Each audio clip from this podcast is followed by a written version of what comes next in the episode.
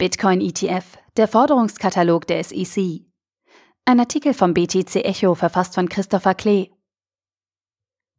Der Bitcoin-Kurs hat sich sehr reaktionsfreudig gezeigt, als es um Ankündigungen eines börsengehandelten Bitcoin-Fonds im englischen Exchange Traded Fund, kurz ETF, ging. Die Erwartungen an einen solchen Bitcoin-ETF sind bei vielen Kryptoinvestoren hoch. Zu hoch, wie manche meinen. Nichtsdestotrotz erwarten viele die anstehenden Entscheidungen der US-amerikanischen Börsenaufsichtsbehörde SEC, was für Securities and Exchange Commission steht, über diverse Vorschläge für einen durch Bitcoin gedeckten Fonds mit Spannung. Zuletzt hat die SEC ihre Entscheidung über einen gemeinsamen Vorstoß der Chicagoer Optionsbörse CBOE, was für Chicago Board Options Exchange steht, der Investmentfirma Van Eck und dem Blockchain-Unternehmen SolidX auf dem 30. September vertagt. Die Kommission könnte sich eine weitere Fristverlängerung bis zum 27. Februar 2019 einräumen. Befürworter eines Bitcoin-ETF sollten sich also prophylaktisch auf ein Andauern der Hängepartie einstellen. Was ist ein ETF? Exchange Traded Funds, börsengehandelte Fonds, kurz ETF, sind Investmentfonds, die direkt über die Börse ge- bzw. verkauft werden. Sie bilden Indizes nach und haben denselben Kursverlauf wie der zugrunde gelegte Index. Ein solcher Index kann beispielsweise der deutsche Aktienindex DAX sein.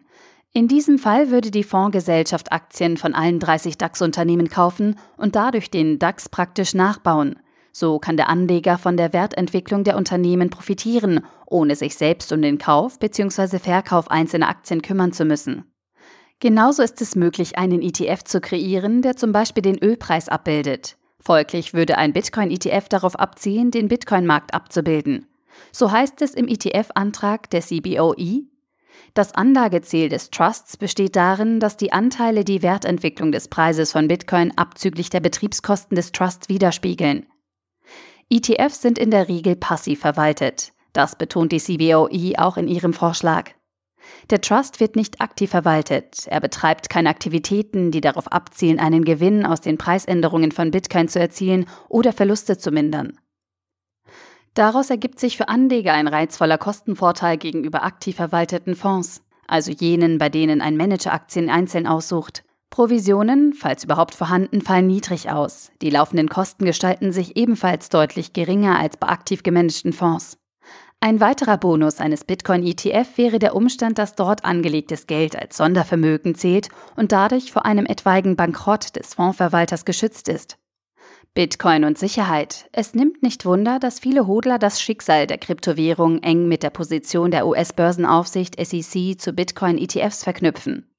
Bislang gelang es jedoch noch keinem der bei der SEC eingereichten Vorschläge für Bitcoin-ETFs, die Bedenken der Börsenaufsicht gänzlich zu zerstreuen.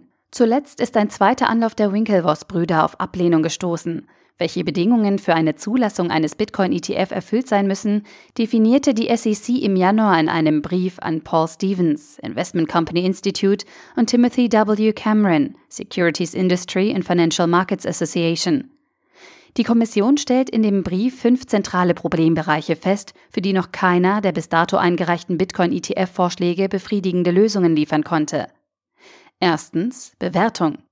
ETFs müssen ihr Vermögen an jedem Geschäftstag bewerten, um einen Nettoinventarwert, Net Asset Value, kurz VAT, zu erzielen.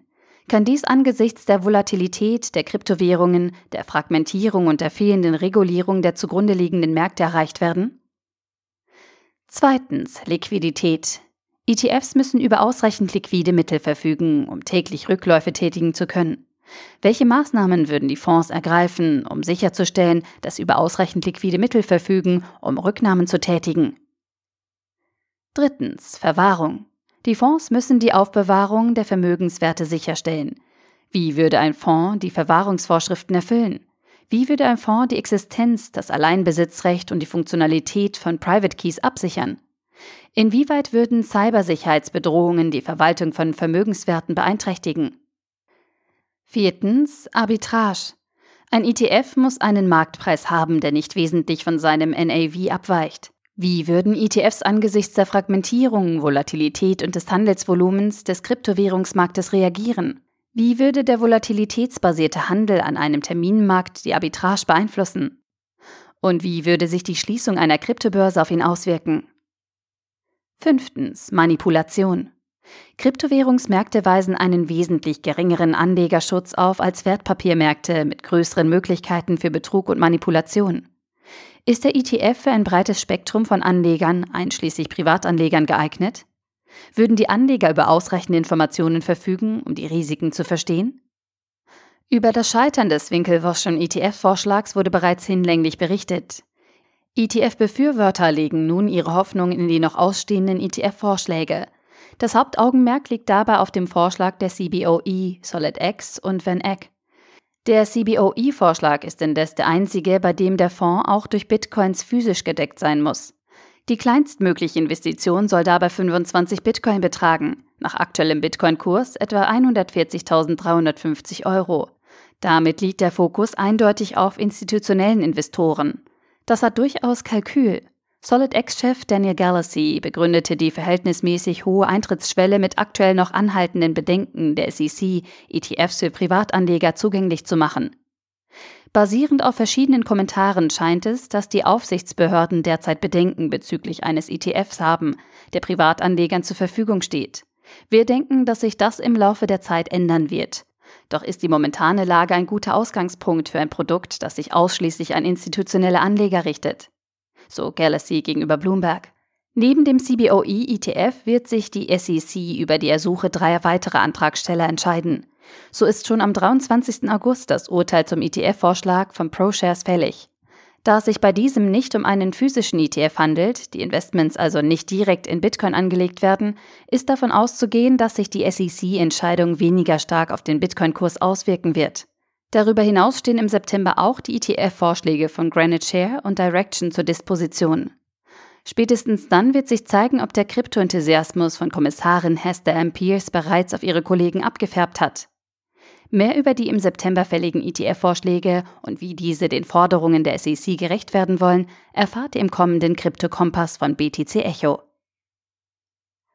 Der Artikel wurde gesprochen von Priya, Vorleserin bei Narando.